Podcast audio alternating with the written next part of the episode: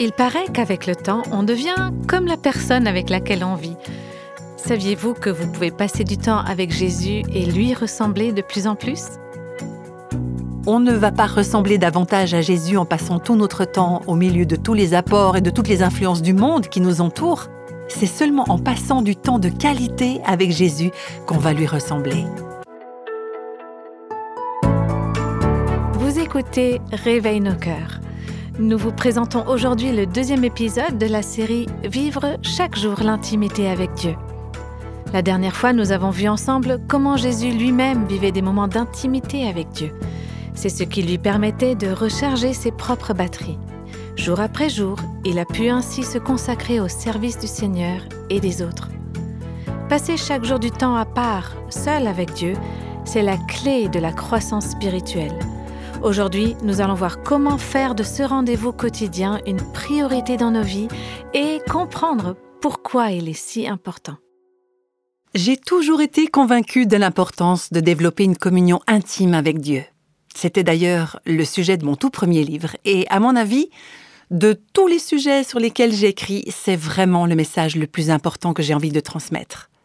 Parce que vivre chaque jour un moment d'intimité avec Dieu, seul à seul avec lui, dans sa parole et dans la prière, c'est ça qui fait toute la différence. Si vous comprenez ça non seulement dans votre tête, mais surtout dans votre pratique, Dieu va vous accorder ce dont vous avez besoin pour pouvoir gérer tous les domaines de votre vie, quoi que vous soyez appelé à expérimenter. La priorité de ces moments d'intimité, de communion avec Dieu, on a pu le voir ensemble dans la vie de Jésus. La Bible nous dit que Jésus s'éloignait souvent dans des endroits isolés pour prier. Par exemple, dans l'évangile de Luc au chapitre 5, verset 16, Et lui, il se retirait dans les déserts et il priait. Je pense aussi à David dans l'Ancien Testament. David était berger, il était auteur-compositeur de chants, il était musicien, il a également été roi et stratégiste militaire. Il était expert en toutes sortes de choses et pourtant, il a écrit dans le psaume 27, verset 4, c'est un de mes passages préférés, Je demande à l'Éternel une chose. Comment ça, une chose, David? Si on peut demander une seule chose de Dieu, ce serait quoi? Gagner des batailles? Être doué en ceci ou en cela? Qu'est-ce que vous, vous demanderiez? Alors c'est quoi cette chose que David demande? Eh bien voilà ce qu'il dit. Je voudrais habiter toute ma vie dans la maison de l'Éternel, pour contempler la beauté de l'Éternel et pour admirer son temple. On va décrypter un petit peu tout cela. Vivre dans la présence de Dieu, contempler sa beauté et apprendre auprès de lui jour après jour. Voilà ce qu'il dit, David. Il dit c'est ça qui compte le plus pour moi, plus que n'importe quoi au monde. Si je n'accomplis rien d'autre dans ma vie, je veux au moins passer du temps avec mon Dieu. Je ne sais pas si vous vous rappelez de l'histoire de Marthe et Marie à Béthanie. C'est ce qu'on peut lire dans l'évangile de Luc au chapitre 10. Dans ce récit, on voit Marie qui est assise au pied du Seigneur pour entendre ce qu'il a à dire. C'est ce qu'elle a choisi, c'est sa priorité. Et puis, il y a sa sœur Marthe qui est préoccupée par tout ce qu'elle a à faire pour accueillir Jésus et ses disciples. Pour ma part, j'ai aucun mal à m'identifier à elle. C'est une bonne chose d'accueillir du monde et d'être au service de nos invités mais on voit que Marthe est dépassée parce qu'elle n'a plus les ressources nécessaires en elle. C'est comme si ses batteries étaient plates. Marie est en train de se nourrir au pied de Jésus pour pouvoir plus tard partager avec d'autres ce qu'elle a reçu. Mais être trop occupée, même avec de bonnes activités, tout à fait légitimes, voilà qui peut nous empêcher de rechercher la présence, le cœur de Dieu. Quand Marthe se plaint en disant Seigneur, ça te fait rien que ma sœur me laisse seule pour servir, dis-lui donc de m'aider. Jésus lui répond Marthe, Marthe, tu t'inquiètes et tu t'agites pour beaucoup de choses, mais une seule est nécessaire. Marie a choisi la bonne part, elle ne lui sera pas enlevée. Marthe, tu t'inquiètes et tu t'agites pour beaucoup de choses. Ça, c'est vraiment moi. Il y a tellement de choses sur ma liste de choses à faire chaque jour que je fais même des listes de mes listes, c'est vous dire. Mais Jésus dit à Marthe, il n'y a qu'une chose, une seule chose qui soit vraiment nécessaire. Marie a choisi la meilleure part et personne ne la lui enlèvera. Dans ma vie, j'en suis arrivée au point où je cherche à faire une seule chose, une chose essentielle dans ma journée. Et j'aimerais tellement que Dieu nous amène, chacune et chacun d'entre nous, au point où même si on n'accomplit rien d'autre dans la journée, on aura passé un moment avec lui dans sa parole et en prière pour rechercher sa face, rechercher sa présence. Dans nos sociétés et même dans nos églises, il y a tellement de personnes qui sont stressées, surmenées, parfois proches de l'épuisement, qui courent à droite et à gauche.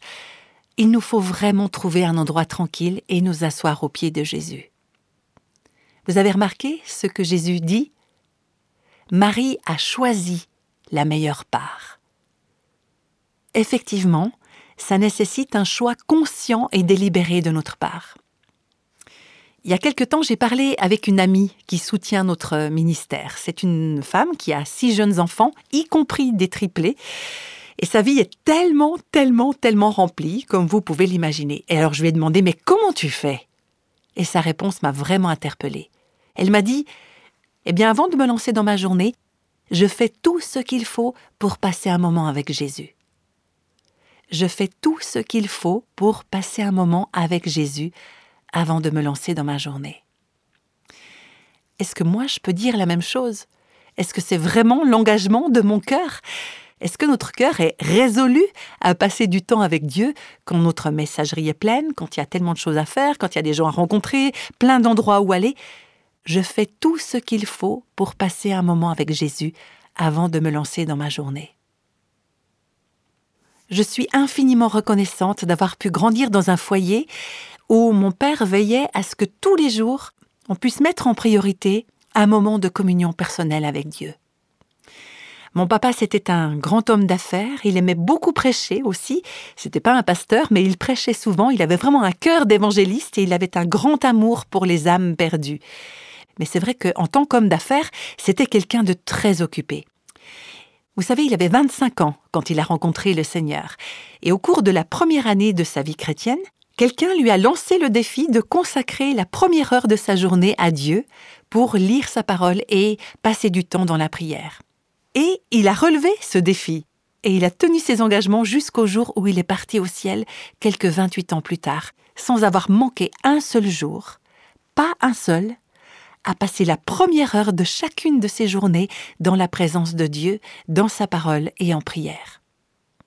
Alors c'était pas du tout une obligation pour lui, il voyait pas ça comme du légalisme. Mais pour lui, c'était plus important encore que de manger. D'ailleurs, sa devise, c'était pas de lecture de la Bible, pas de petit déjeuner. Et il ne lisait rien d'autre dans la journée avant d'avoir lu tout d'abord la parole de Dieu.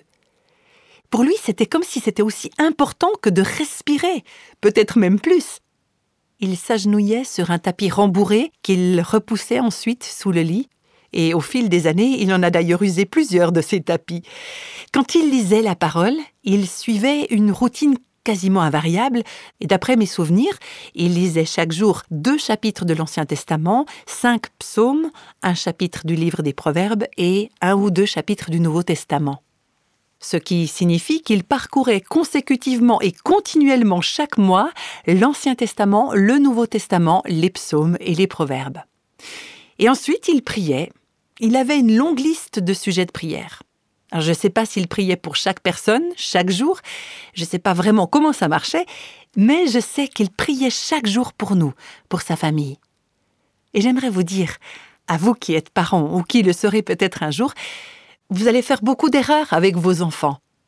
Mes parents en ont fait, et ils seraient les premiers à l'avouer. Vos enfants connaîtront la bénédiction et la grâce qui découlent du fait de savoir qu'ils ont un papa ou une maman qui commence chaque journée à genoux en priant et en étudiant la parole de Dieu et qui prie pour leurs enfants et pour d'autres personnes. Pour mon père, rien ne pouvait rompre cette habitude, que ce soit le travail qui l'attendait, ses innombrables occupations ou combien de réunions étaient prévues dans la journée, même l'heure à laquelle il s'était couché la veille n'avait pas d'importance. Bien qu'il se couchait quasi religieusement à 22 heures pour pouvoir se lever le matin. Ça nous faisait toujours rire, parce que mes parents exerçaient leur ministère chez nous, alors il y avait souvent du monde à la maison, mais à 22 heures, mon père allait dans sa chambre, il disait à tout le monde bonne nuit, éteignez les lumières, fermez la porte à clé en partant, et hop, il était loin.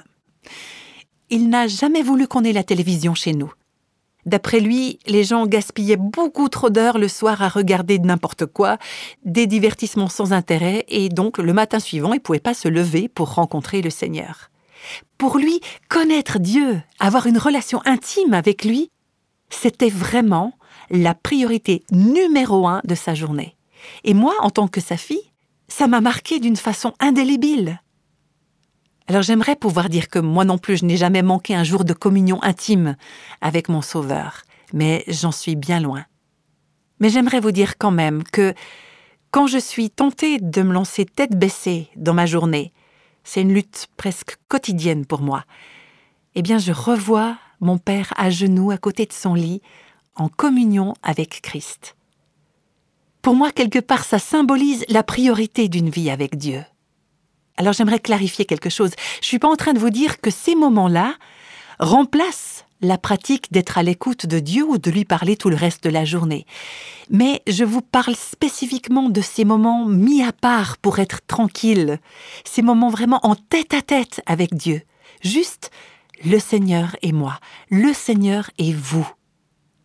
Jésus était tout le temps à l'écoute de son Père, mais il consacrait ces moments loin de la foule justement pour être tranquille, pour être à l'écoute et pour communier avec son Père. Et puis j'aimerais vous dire encore que cette idée d'un moment tranquille, mis à part, n'est pas non plus une manière de vous rendre plus spirituel, ni d'apaiser vos sentiments de culpabilité de ne pas être à la hauteur, genre je me sens mieux si j'ai eu mon culte personnel avoir cette habitude quotidienne, c'est pas ça qui va vous faire gagner des points bonus auprès du Seigneur. Ça veut pas dire que vous êtes une meilleure chrétienne ou un meilleur chrétien, c'est le fait de rencontrer Dieu qui va vous faire ressembler davantage à Jésus. Si cette pratique quotidienne, c'est juste quelque chose à cocher sur votre liste, ça va peut-être impressionner les autres, mais il ne s'agit pas d'impressionner qui que ce soit. Et surtout pas Dieu ça doit être le désir du cœur de cultiver une relation intime avec Dieu au travers de ces moments quotidiens qu'on met à part pour être seul avec lui dans sa parole et dans la prière. On va parler maintenant un peu du pourquoi de ces moments d'intimité. Quels en sont les buts? J'aimerais souligner encore plus le pourquoi que le comment parce que je crois que si vous en avez suffisamment envie, vous allez découvrir par vous-même la façon de faire qui vous convient à vous. Plus tard, on parlera aussi des outils qui vous seront utiles sur la façon d'entretenir ce moment de communion avec Dieu.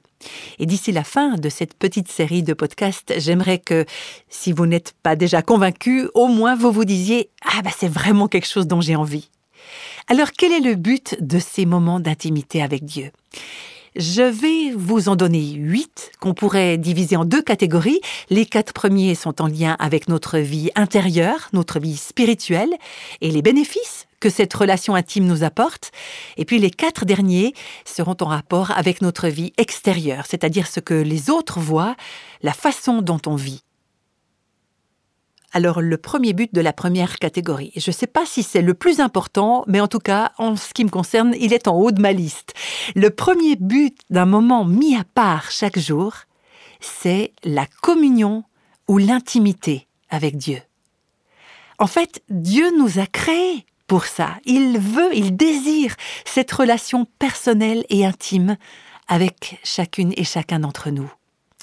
Dans l'Ancien Testament, quand l'attente de la rencontre a été établie, Dieu a dit à son peuple, C'est là que je vous donne rendez-vous et que je parlerai avec vous. Est-ce que vous vous rendez compte de ça? Le Dieu Tout-Puissant, le Dieu de l'univers dit, Je désire vous rencontrer et je vous parlerai. Dans le livre de l'Exode au chapitre 13, Moïse a dit à Dieu, Fais-moi connaître tes voies, alors je te connaîtrai on voit que Moïse veut avoir une relation intime avec Dieu. Il veut le connaître. Et je réalise qu'il y a bien des gens qui se demandent mais qu'est-ce que ça veut dire d'avoir une relation intime avec Dieu? Et c'est bien là le but de ce moment, c'est de connaître Dieu et de jouir de plus en plus de sa présence et de sa compagnie. Il y a une grande différence entre passer machinalement du temps avec Dieu et entrer dans sa présence. Vous voyez, on peut lire la parole de Dieu sans pour autant rien en retenir. Tout comme on peut réciter des prières sans avoir rencontré Dieu. C'est tout sec, il n'y a pas de vie. Donc le premier but, c'est d'avoir cette profonde communion avec Dieu. Et le deuxième, c'est purifier mon cœur et ma vie. Ce moment d'intimité, c'est le moment où je permets à Dieu d'éclairer tous les coins, tous les recoins de mon cœur. Et quand Dieu me fait voir ce que autrement je ne verrais pas. Et comme dans le psaume 139, je prie Sonde-moi, ô Dieu, connais mon cœur, éprouve-moi et connais mes pensées. Autrement dit, purifie-moi, pardonne-moi, lave-moi. Et à ce moment-là, je reçois son pardon. C'est là que je me laisse laver par Dieu avec les eaux pures de sa parole. Le troisième but, c'est la restauration de mon âme. On lit au psaume 23, Il restaure mon âme. Ce monde est comme un tourbillon de bruit, d'activité. Il nous presse, il nous pousse, il nous harcèle. Et quel que soit notre rôle dans le service pour Dieu, on se vide, on en arrive à un point où on n'a plus rien à donner et on a besoin d'être renouvelé. Et c'est le temps qu'on passe dans la présence de Jésus qui apaise notre cœur, qui restaure notre âme et qui calme notre esprit. Et c'est là, dans sa présence, qu'on reprend des forces pour continuer notre service. On prend conscience de sa présence et il restaure notre âme. Le quatrième but, c'est de nous instruire dans les voies de Dieu. Et j'aime le verset 7 du psaume 103 qui dit Il a manifesté ses voies à Moïse, ses œuvres aux enfants d'Israël. Les enfants d'Israël ont observé les œuvres de Dieu de leurs propres yeux. Ils ont vécu la traversée de la mer Rouge, ils ont ramassé la manne dans le désert, ils l'ont mangée, ils avaient connaissance des actes de Dieu. Mais Moïse, lui, il connaissait les voies de Dieu. Moïse comprenait le pourquoi. Il connaissait le cœur de Dieu. Et moi j'aimerais connaître les voies de Dieu, pas simplement ses œuvres. Je désire de tout mon cœur connaître ses voies. Je désire savoir ce qu'il pense, comment il voit les choses, ce qu'il aime, ce qu'il déteste. C'est ça dont j'ai envie. Est-ce que vous savez comment Moïse a appris à connaître Dieu? C'était en étant assis sur le sommet d'une montagne, loin du reste de sa communauté, ou en allant dans la tente hors du camp où il avait ses moments de communion avec Dieu. Et chaque fois qu'il descendait de la montagne ou qu'il sortait de la tente, son visage rayonnait de la gloire de Dieu. Et ça, ça ne s'est pas passé au milieu de la foule. Alors oui, il y a des choses qu'on peut apprendre en communauté, mais quand il s'agit de connaître Dieu et de marcher dans ses voies, il y a des choses qu'on ne peut pas apprendre autrement qu'en étant seul avec lui, dans sa parole, et en laissant l'Esprit Saint nous enseigner ses voies.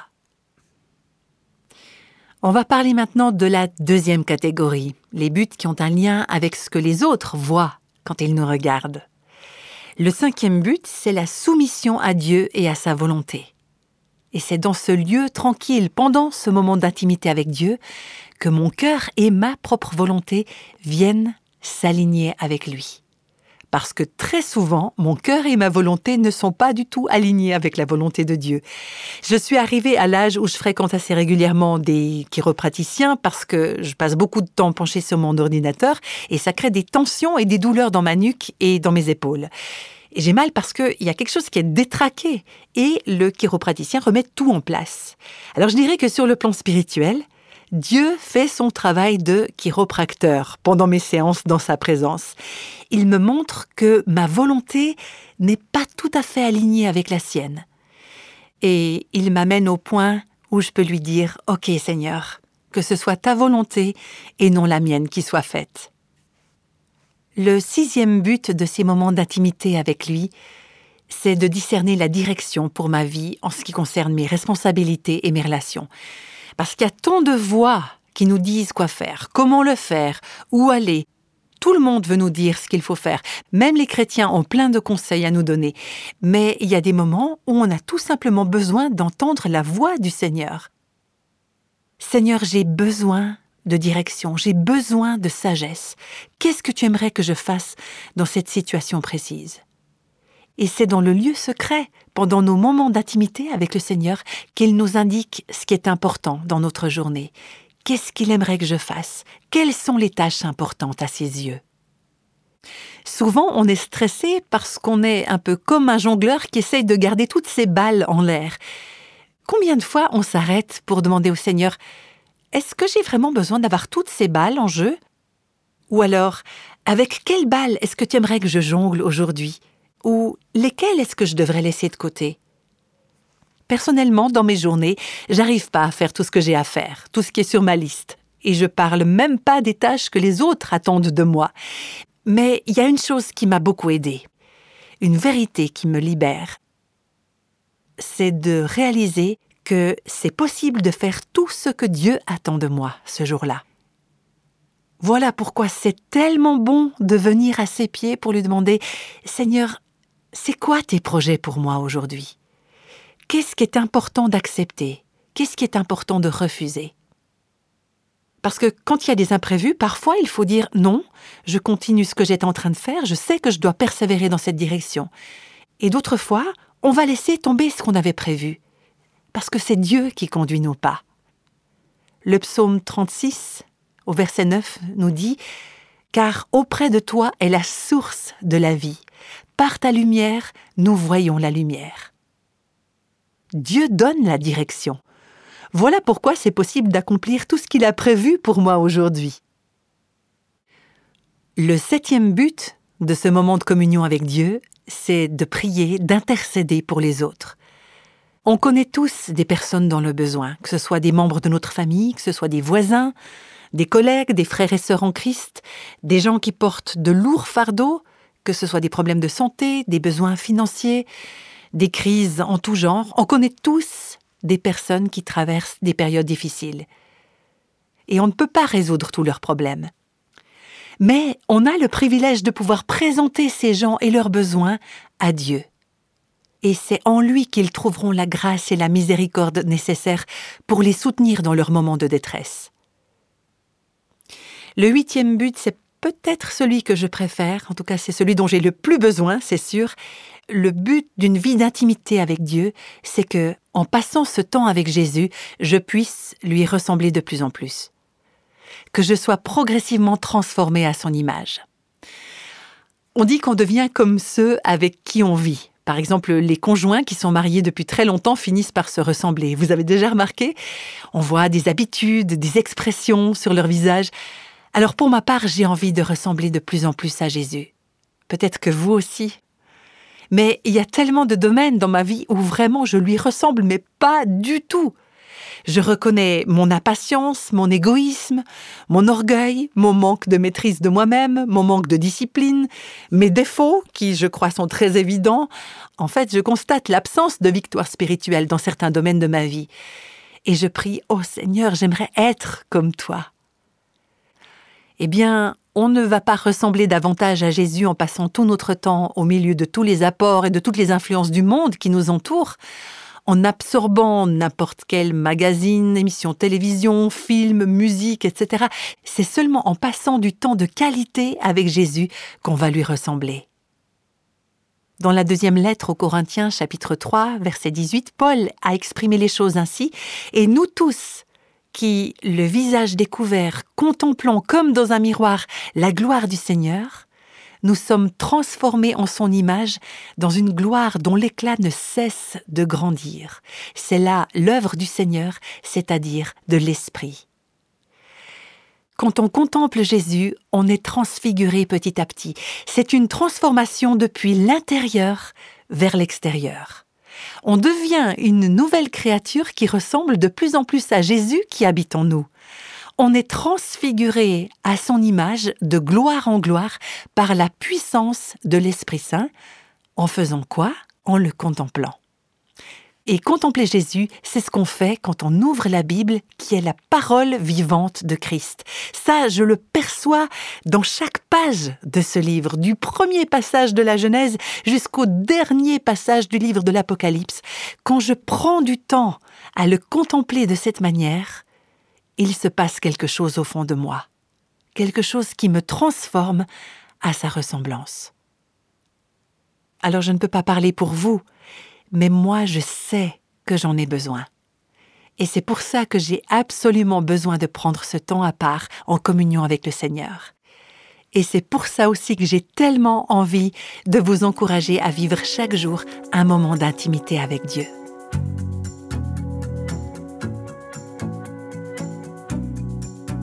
Au terme de cet encouragement à prendre quotidiennement des moments d'intimité avec Dieu, nous aimerions vous rappeler que vous pouvez télécharger sur notre site réveilnoscoeurs.com un guide gratuit pour relever le défi de 30 jours intitulé 30 jours dans la parole. C'est une invitation à vous engager chaque jour, pendant 30 jours, à passer du temps seul avec le Seigneur dans sa parole et dans la prière. Peut-être qu'il vous arrive, comme à moi, d'avoir toutes sortes de choses qui vous viennent à l'esprit dès que vous prenez place pour passer du temps toute seule avec Dieu. Dans le prochain podcast, nous allons apprendre à éliminer les distractions. Ne manquez donc pas ce dernier épisode de notre série Vivre chaque jour l'intimité avec Dieu.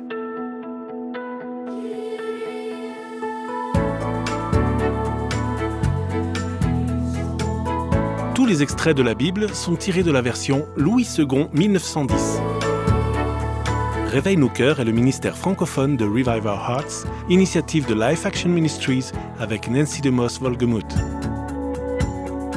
Avec les voix de Christine Raymond et Jeannette Kosman.